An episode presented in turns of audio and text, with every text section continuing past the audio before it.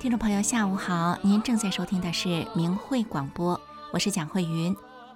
明慧广播的全部内容是取材于法轮大法明慧网，明慧网的网址是汉语拼音的明慧点 o r g。自古以来，修道人的故事流传不少。接下来的节目呢，就是一个古代修道人的故事。过去的修道人是要炼丹的。而这个故事当中的主人公杜子春，他就是在师傅的带领下经历了一连串的考验。杜子春最终修道炼丹，是否成功了呢？让我们一同来收听神传文化杜子春修道。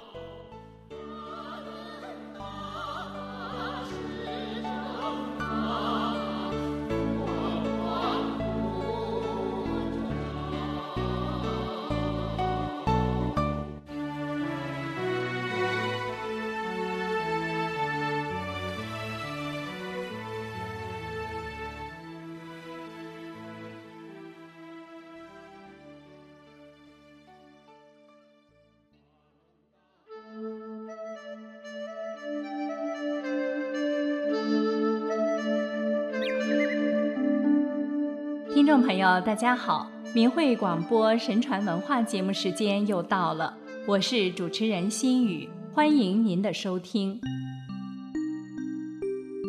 佛家讲，人世间一切皆为幻象，是不能永恒的，也就不是真实不坏的。修道人若执于世间俗念，哪怕是一点点情思，到最后一步的时候。都可能导致功亏一篑。今天我们给大家讲一讲杜子春修道的故事。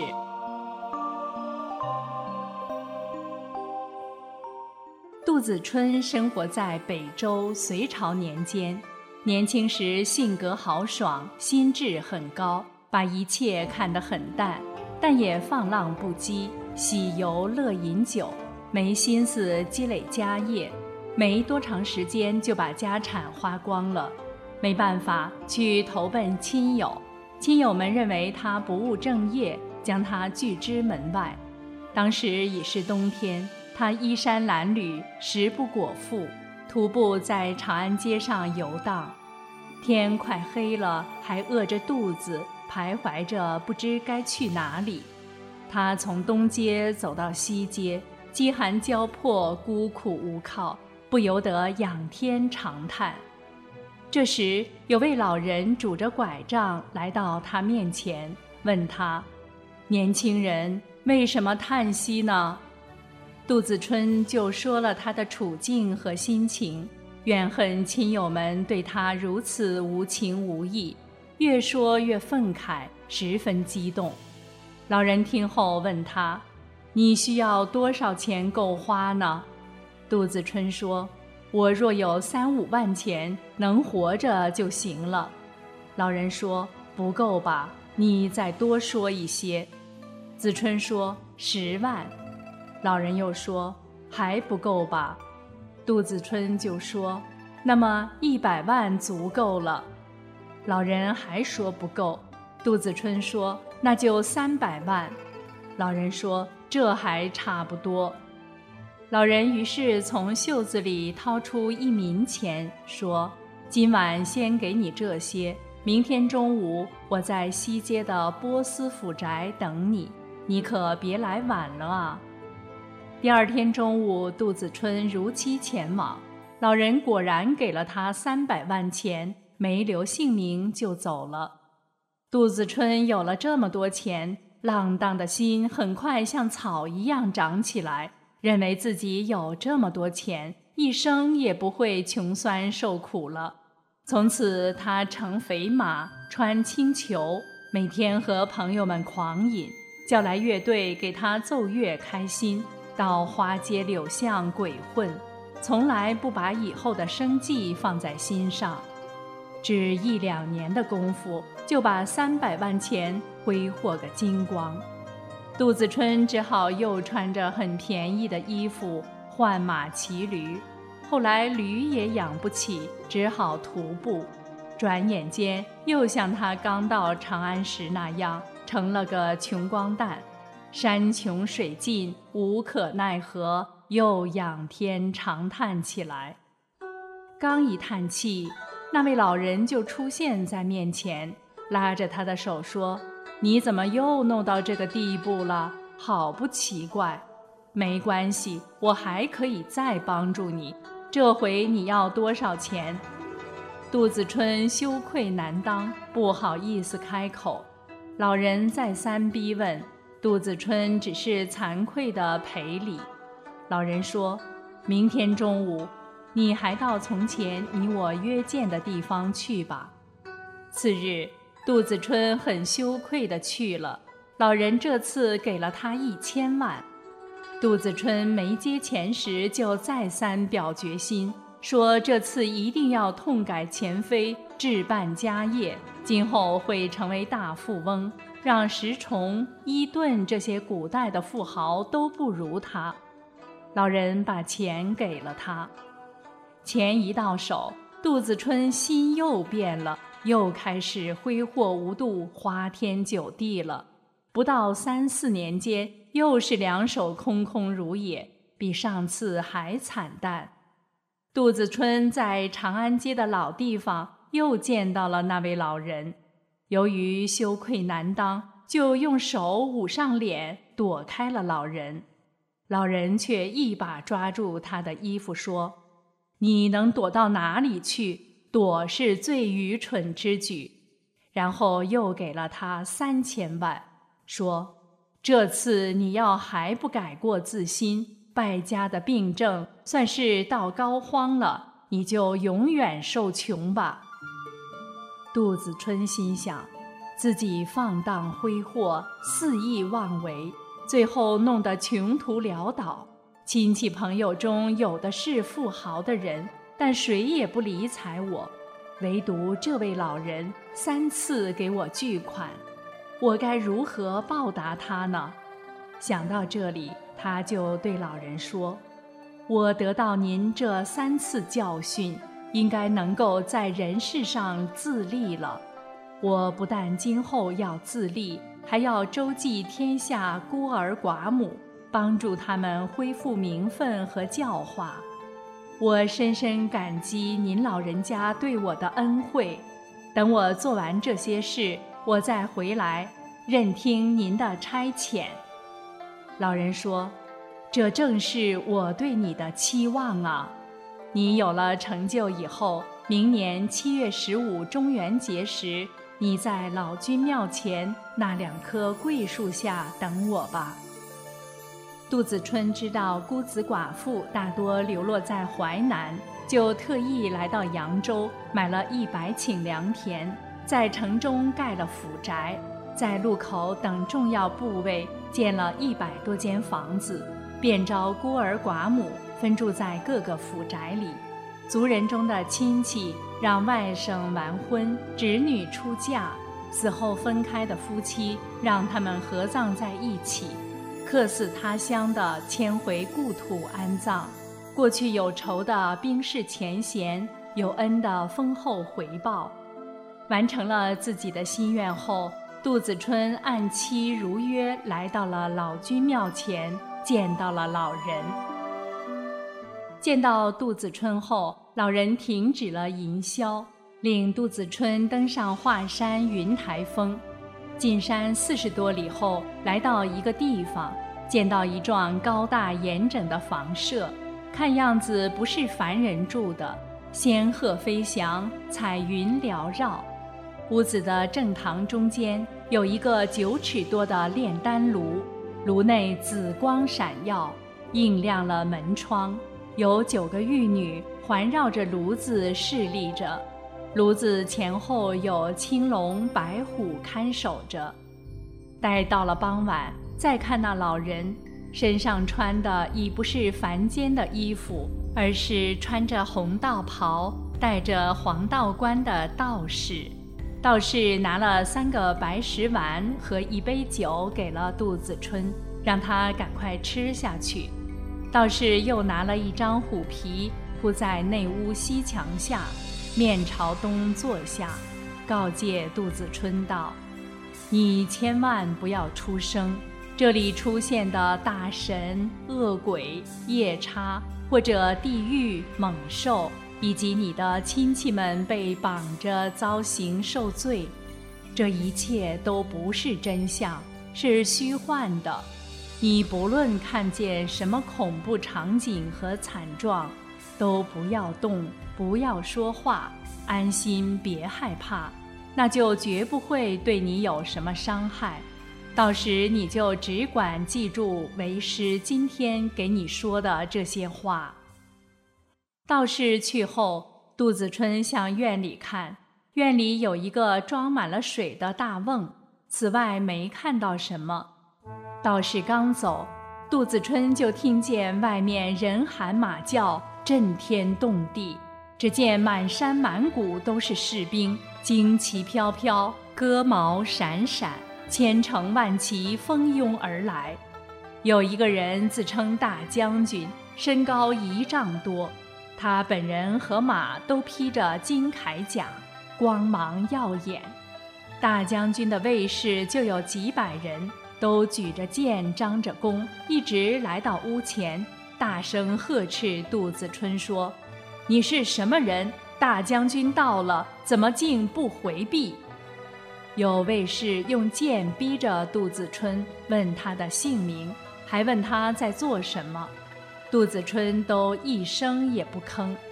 见他不出声，卫士们大怒，一声声喊叫着：“杀了他，射死他！”有如雷鸣，杜子春稳坐泰山，充耳不闻。那个大将军只好怒气冲冲地带着队伍走了。过了片刻，又来了一群群的猛虎、毒龙、狮子、蝮蛇和毒蝎，争先恐后地扑向杜子春，要撕碎他、吞食他。有的还在他头顶跳来跳去，张牙舞爪。杜子春仍是不动声色。过了一会儿，这些毒蛇猛兽也都散去了。突然间，大雨滂沱，雷电交加，天昏地暗，伸手不见五指。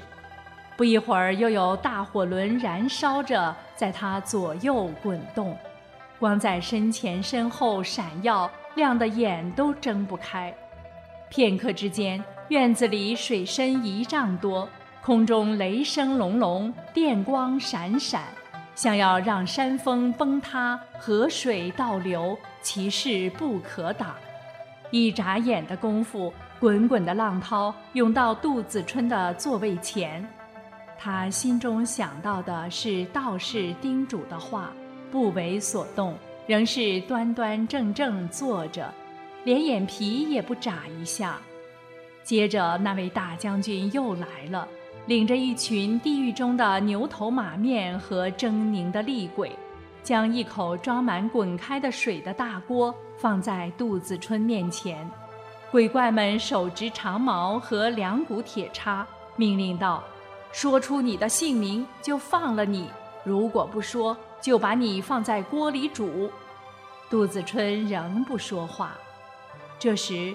鬼怪们又把他的妻子抓来，绑在台阶下，指着他妻子向杜子春说：“说出你的姓名，就放了他。”杜子春还是不作声。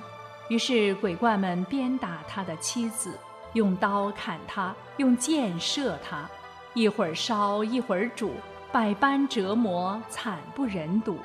他妻子苦不堪忍。就向杜子春哭嚎道：“我虽然又丑又笨，配不上你，但我毕竟给你做了十几年妻子了。现在我被鬼抓来这样折磨，我实在难以承受。我不敢指望你向他们跪服求情，只希望你说一句话，我就能活下来。人谁能无情？你就忍心不说一句话？”看着我继续受折磨吗？妻子在庭院中泪如雨下，边哭边喊边骂。杜子春始终视而不见。那位大将军也说：“你不说行，你不相信我还有更毒辣的手段对付他。说着，命令小鬼抬来了锉对，从脚上开始一寸寸地锉他的妻子。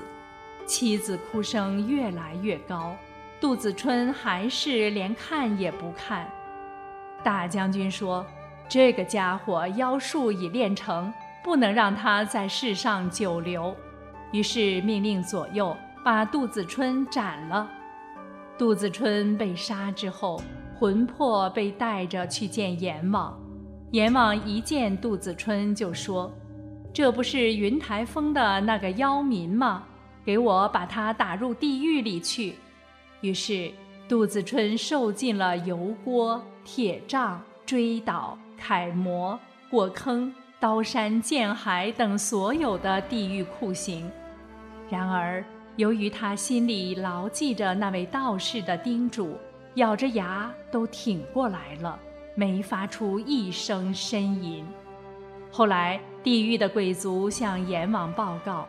说所有的刑罚都给杜子春用完了，阎王说：“这个家伙阴险毒恶，不该让他当男人，下辈子让他做女人。”于是让杜子春投胎转世到宋州单父县的县城王琴家。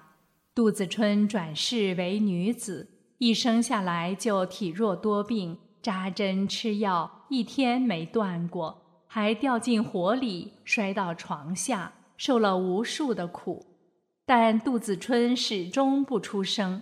转眼间，杜子春长成了一个容貌绝佳的女子，但就是不说话。县城王琴的全家认为她是个哑女，亲戚对她百般侮辱，杜子春总是一声不吭。县城的同乡。有个考中了进士的人叫卢龟，听说县城的女儿容貌很美，很倾慕，就求媒人去县城家提媒。县城家借口是哑女，把媒人推辞了。卢龟说：“妻子只要贤惠就好，不会说话又有什么关系呢？正好给那些长舌妇做个榜样。”县城就答应了婚事，卢龟按照规矩施行了六礼，和杜子春办了婚事。两个人过了几年，感情非常好，生了一个男孩。男孩已经两岁了，十分聪明。卢龟抱着孩子和他说话，他不吭声，想尽办法逗他，也不说话。卢龟大怒道。古时贾大夫的妻子瞧不起他，认为他无能，始终不孝。但后来妻子看见贾大夫设了山鸡，也就消除了对他的怨恨了。我虽然地位不如贾大夫，但我的才学比会射山鸡不强百倍吗？可是你却不屑于跟我说话。大丈夫被妻子瞧不起。还要他的儿子做什么？说着，就抓起男孩的两腿扔了出去。孩子的头摔在石头上，顿时脑浆迸裂，鲜血溅出好几步远。杜子春爱子心切，一时间忘了道士的嘱咐，不觉失声喊道：“哎呀！”声还没落，杜子春发现。自己又坐在云台峰的那间道观中，道士也在面前。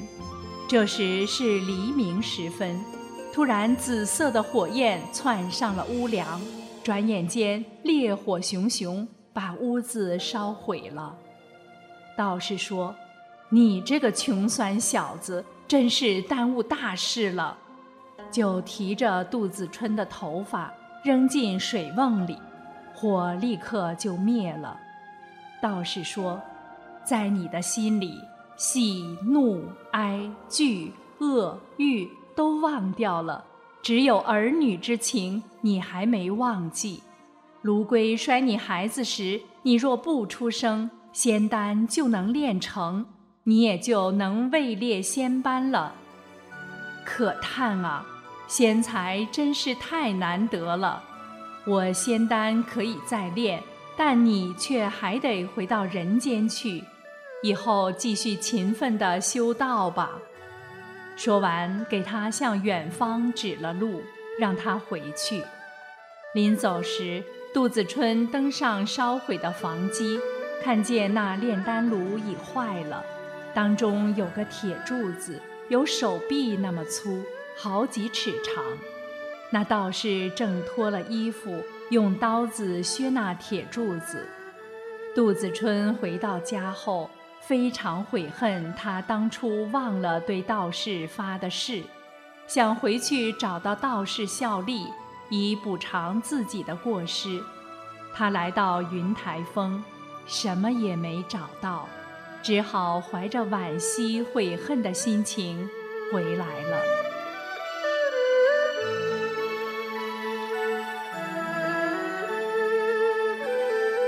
听众朋友。杜子春的修炼故事就为您讲到这里，心语感谢您的收听，下期时间我们再见。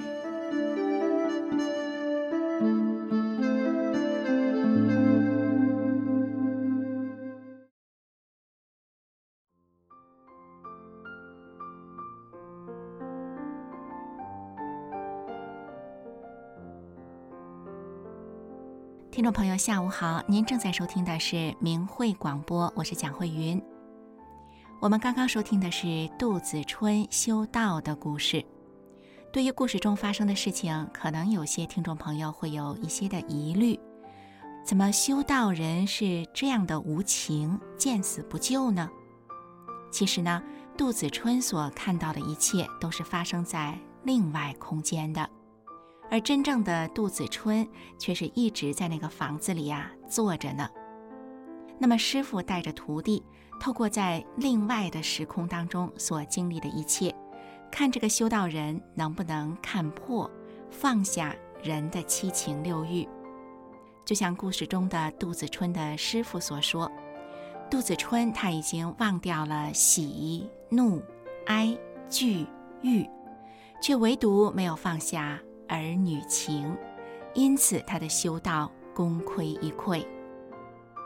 那么说到法轮功的修炼，是不是与过去的这些修道人有相同之处呢？其实呢，说起来呢是有很大的差异的。修炼法轮功是不需要出家的，就是在平常的社会当中修炼，在我们的工作当中要认真负责。在家庭当中，对父母、对子女都要慈善，不管是在哪里，都要按照真善人的标准做一个好人。在日常的生活当中，逐渐的放下名利情。所以呢，法轮功学员跟传统的僧人道士是有很大的差异的。那是因为啊，修炼的法门是不同的。接下来我们来收听一首乐曲，就叫。神仙渡。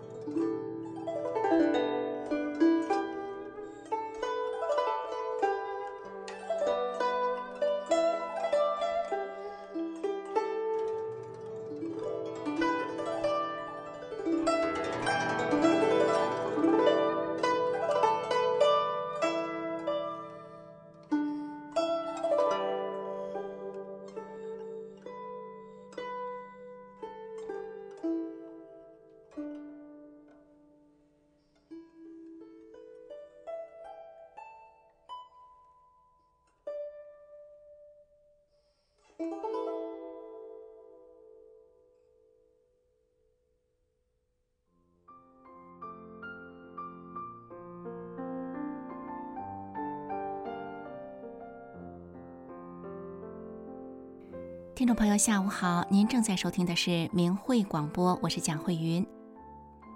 法轮功是在常人社会中修炼的修炼法门，是要在我们的日常生活当中提高心性。接下来呢，我们要带给您的是一个法轮功修炼者的修炼故事。故事的主人公原本是一个很凶悍的女人。说到这个悍妇呢。那可是连他们的村书记都非常头疼的。这个女人呢，她打架吵架蛮横不讲理，甚至都能打到村书记的头上。然而让人意想不到的是，这样的悍妇后来却成为了一个全村都敬重的人。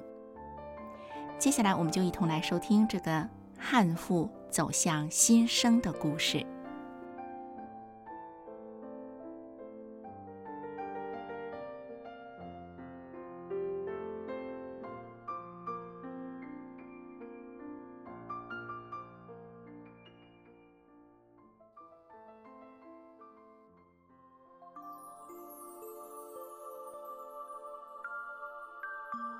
身心净化，道德升华。现在是明慧广播电台的修炼故事节目。听众朋友，您好，我是雪莉。今天要跟您分享的故事是：让村书记头疼的悍妇走向新生。在辽宁一个偏远的农村，曾经有一个还不满周岁的女婴，全身抽动，口吐白沫。他的妈妈把一捆谷草抱进屋里，就等着这孩子断气后，用草把它裹上扔出去。这一幕已经反复出现了多次，每一次他的妈妈都感觉他活不了了，但是每一次他都活了下来。谁知这个九死一生、灿弱不堪的女婴长大了之后，竟然成了全村谁也不敢惹的最彪悍的女人。谁也没有想到的是。后来呀，他的命运再次被改写了。现在的他，成了村里人最信任、尊重的贴心人。下面就让我们走入他的传奇人生，听听他的故事吧。我家住在辽宁，是一个普通的农村妇女，就叫我李秀珍吧。妈妈告诉我呀，我从小就多灾多难。不满一周岁的时候，我就得了抽风病，就是医生说的小儿癫痫。每一次发病都抽得很厉害，勉强活到了一周岁。我又得了一种传染病，叫黑热病，每天都需要打针。我家在农村，离县城远，看病不方便，母亲就想自己给我打针。在医生的嘱咐下，母亲真的学会了。自己给我打针，两年后，出乎人们意料的是，我的病竟然好了。听村里的婶子大妈们说，全村有八九个孩子得了黑热病，其他孩子都死了，只有我活下来了。到了五周岁的时候，我又得了咳喘病，并且留下了病根儿。可以说呀，我从小到大没有不得病的时候，常年离不开药。成了个药篓子，每天在病痛中苦熬着。我时常抱怨自己的命怎么这么苦啊，怨恨老天对我不公。常年生病，不止我自己遭罪，还害得娘家人、婆家人都得缩衣节食，为了给我治病，不知道花了多少钱。我结婚的时候正赶上分产到户，因为我身体不好，干不了地里的活儿。家里二十亩田就靠丈夫一个人干，丈夫忙不过来的时候，公公婆婆、小姑子都来帮着干。农民啊，就是土里刨食，丈夫一年到头辛辛苦苦的，靠卖粮挣的那点钱都拿来给我治病了。我家的日子过成什么样，可想而知。可我的病去不了根儿，年年发作，年年治，而且越治越重。我被折磨的生不如死，我时常想，真不如死了算了。可是儿子女儿太小了，又不忍心丢下他俩，没有别的出路，我就只能这么熬着。我原本性子就急，再加上身体不好，脾气就更加的暴躁。谁要是惹了我，我就跟谁没完，经常和人吵架，甚至动手打仗，不打赢不罢休。了解我的人都躲着我，连我们村的村霸见到我，都得先和我客客气气的打招呼。在农村，每个家庭每年要向村政府上交负担款。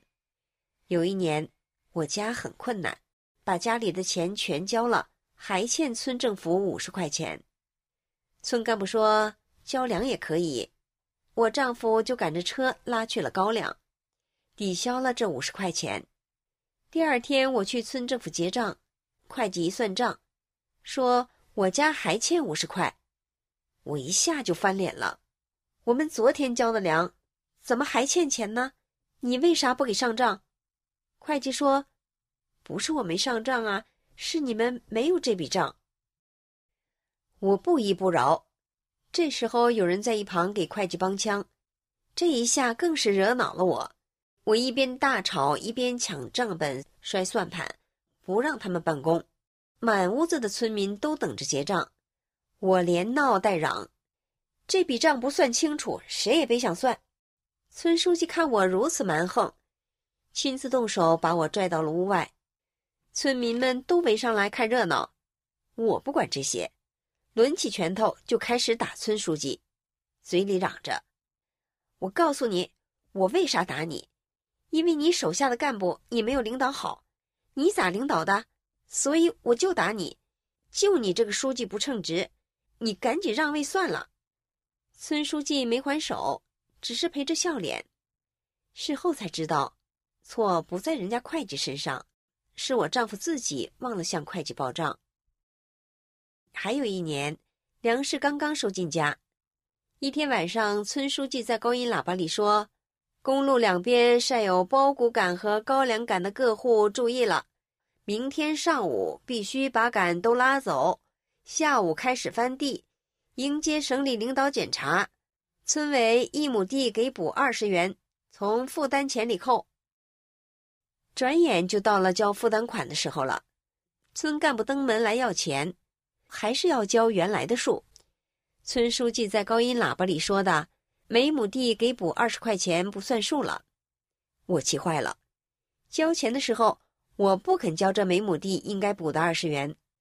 后来村干部们三番五次的成群结队的来我家，找我要那笔钱，只有村书记没有来，每次都被我给兑了回去。这笔钱我给，但是你们官小，你们回去告诉书记，让他亲自来取，我必须把钱亲手交给他。可是村书记一直没有来，最终这笔钱不了了之。那个时候，我觉得自己很能耐，了不起。虽然我是普通老百姓，可是你村书记也得让我三分呢。有人对我说：“你要是男人呐，就去闯江湖，打遍天下无敌手。”因为我好斗，原本病病歪歪的身体受到了很大的伤害，不到四十岁。我就瘫在炕上了。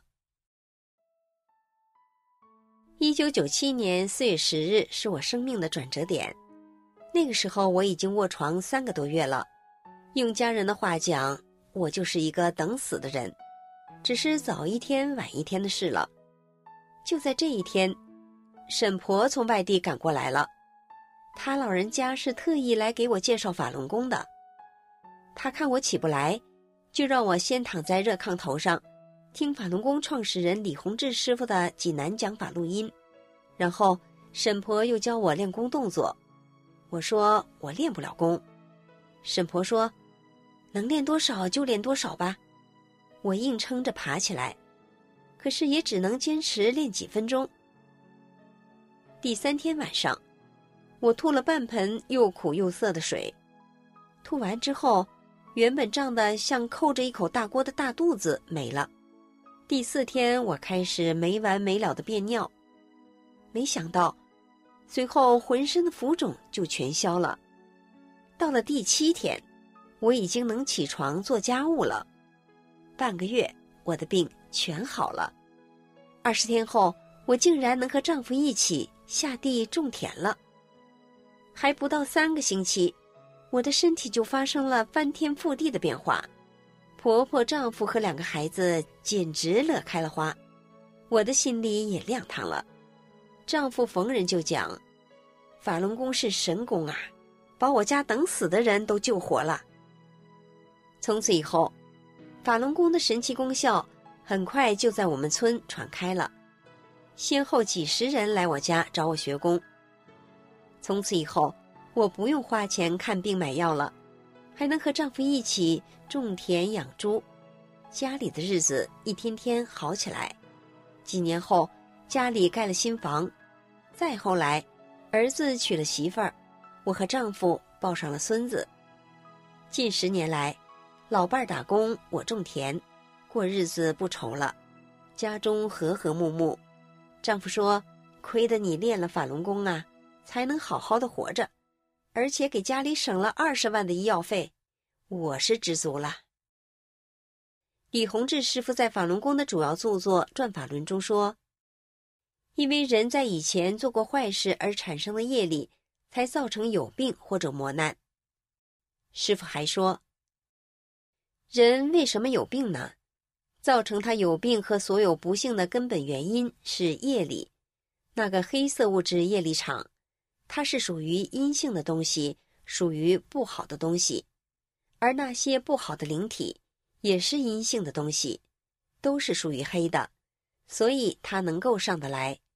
这个环境适合于它，它是导致人有病的根本原因，这是最主要的一种病的来源。我想，我过去一身的霸气，伤害了多少人，造了多少业呀！我能没病吗？病能不重吗？今生今世，我幸运的修炼了法轮大法，师傅让我知道了做人的道理，按照宇宙最高特性，真善忍做人，才是个好人。从此以后，我再也不与人争斗打仗了，我还尽力的善待别人，化解了多年来和邻居街坊的恩恩怨怨。有一位大哥，我曾在众人面前打过他一个嘴巴子，他跟我结了疙瘩。十五年了，他见面都不理我。这一次，我主动的向他赔礼道歉，终于得到了他的谅解。有一位本家族的妯娌，我俩十几年了，见面除了吵架，从来不说一句话。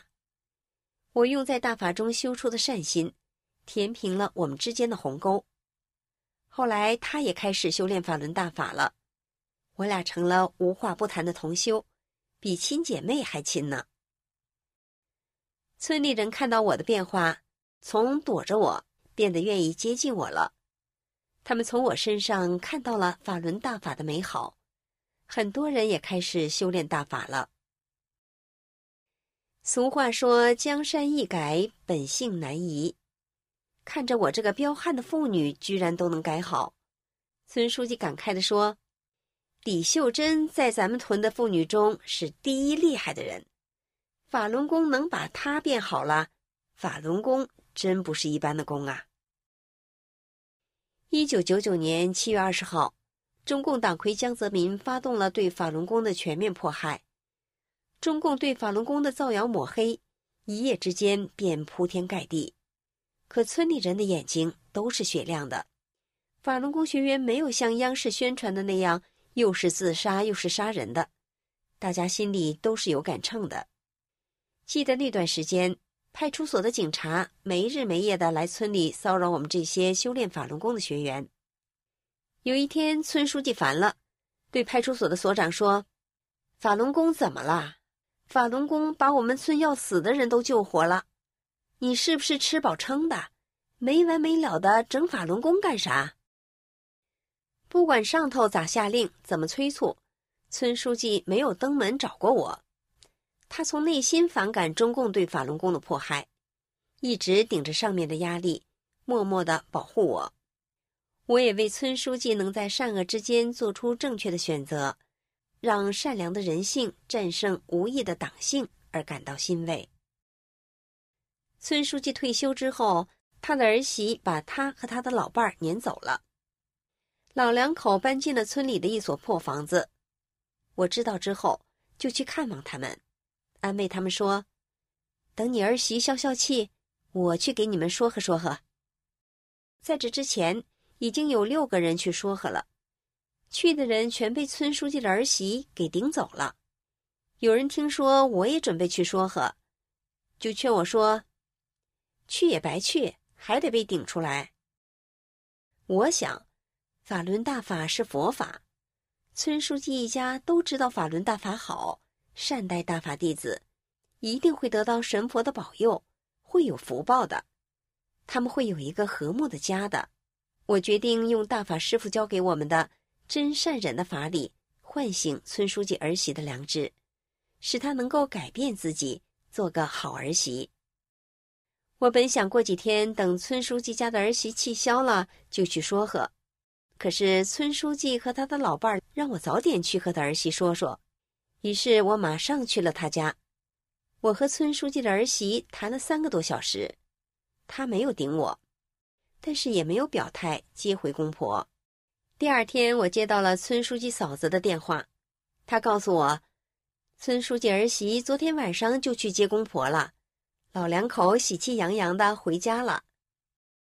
事后。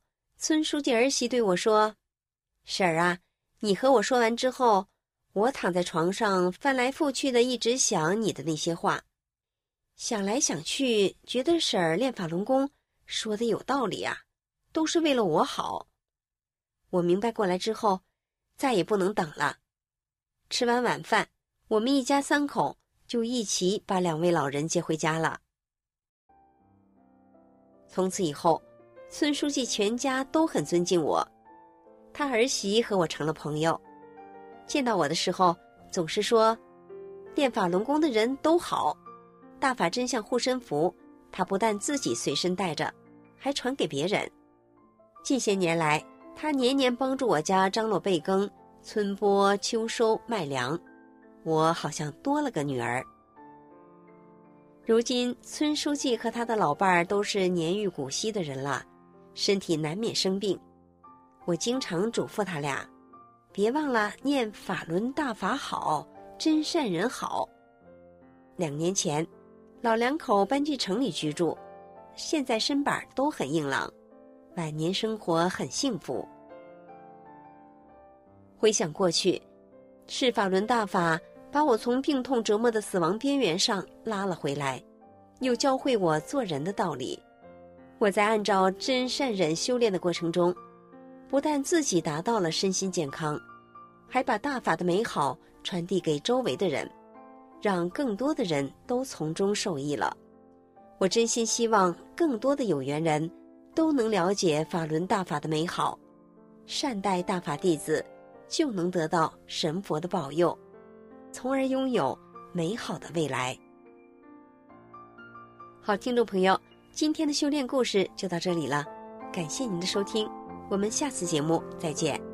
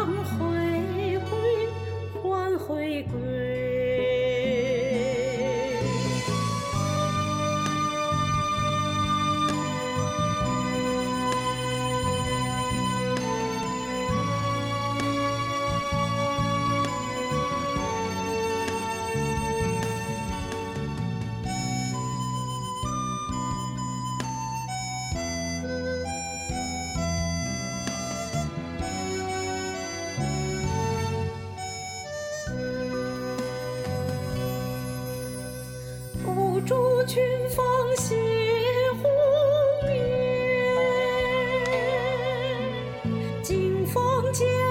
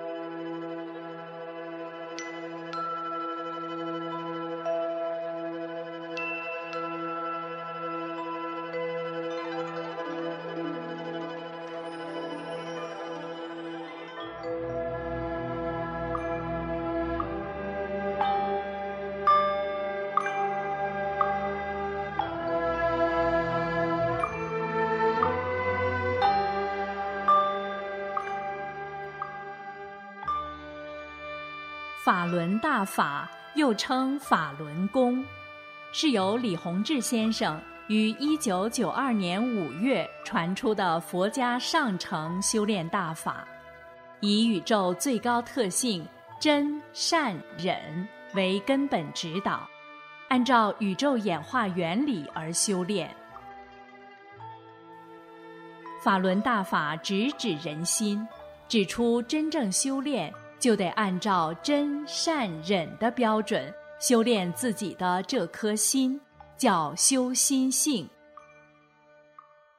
李洪志先生在法轮功的主要著作《转法轮》一书中写道：“心性是什么？心性包括德，德是一种物质，包括忍，包括悟，包括舍。”舍去常人中的各种欲望、各种执着心，还得能吃苦等等，包括许多方面的东西。人的心性方方面面都要得到提高，这样你才能真正提高上来。这是提高功力的关键原因之一。法轮大法还有修命的部分。这就要通过功法动作去练了。法轮功的五套功法包括四套动功和一套静功，动作简单易学，一上来就把修炼者身上能量淤塞的地方打通，在极短的时间内排除体内的废弃物质，净化身体。完整的一套性命双修的修炼方法，那就既要修又要练，修在先，练在后。不修心性，只练动作是不能长功的。动作是圆满的辅助手段。法轮大法圆融明慧，动作简练，大道至简至易，在理论上。完全不同于其他传统的修炼方法，不同于各家各门派的炼丹学说。法轮大法已红传一百多个国家和地区，李洪志先生的著作也已经有四十多种语言的外文版。欢迎登录明慧网，免费阅读大法经书，观看李洪志先生九天讲法班录像。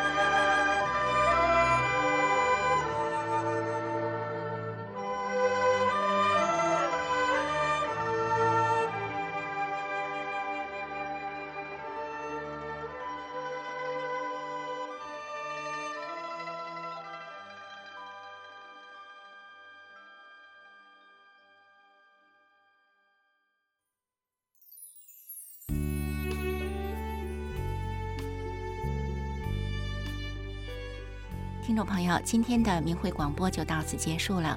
明慧广播的首播时间是每周五的晚上九点到十点。如果您错过了今天的部分节目，您可以在每周六的下午一点到两点同一频道收听我们的重播。感谢您的收听。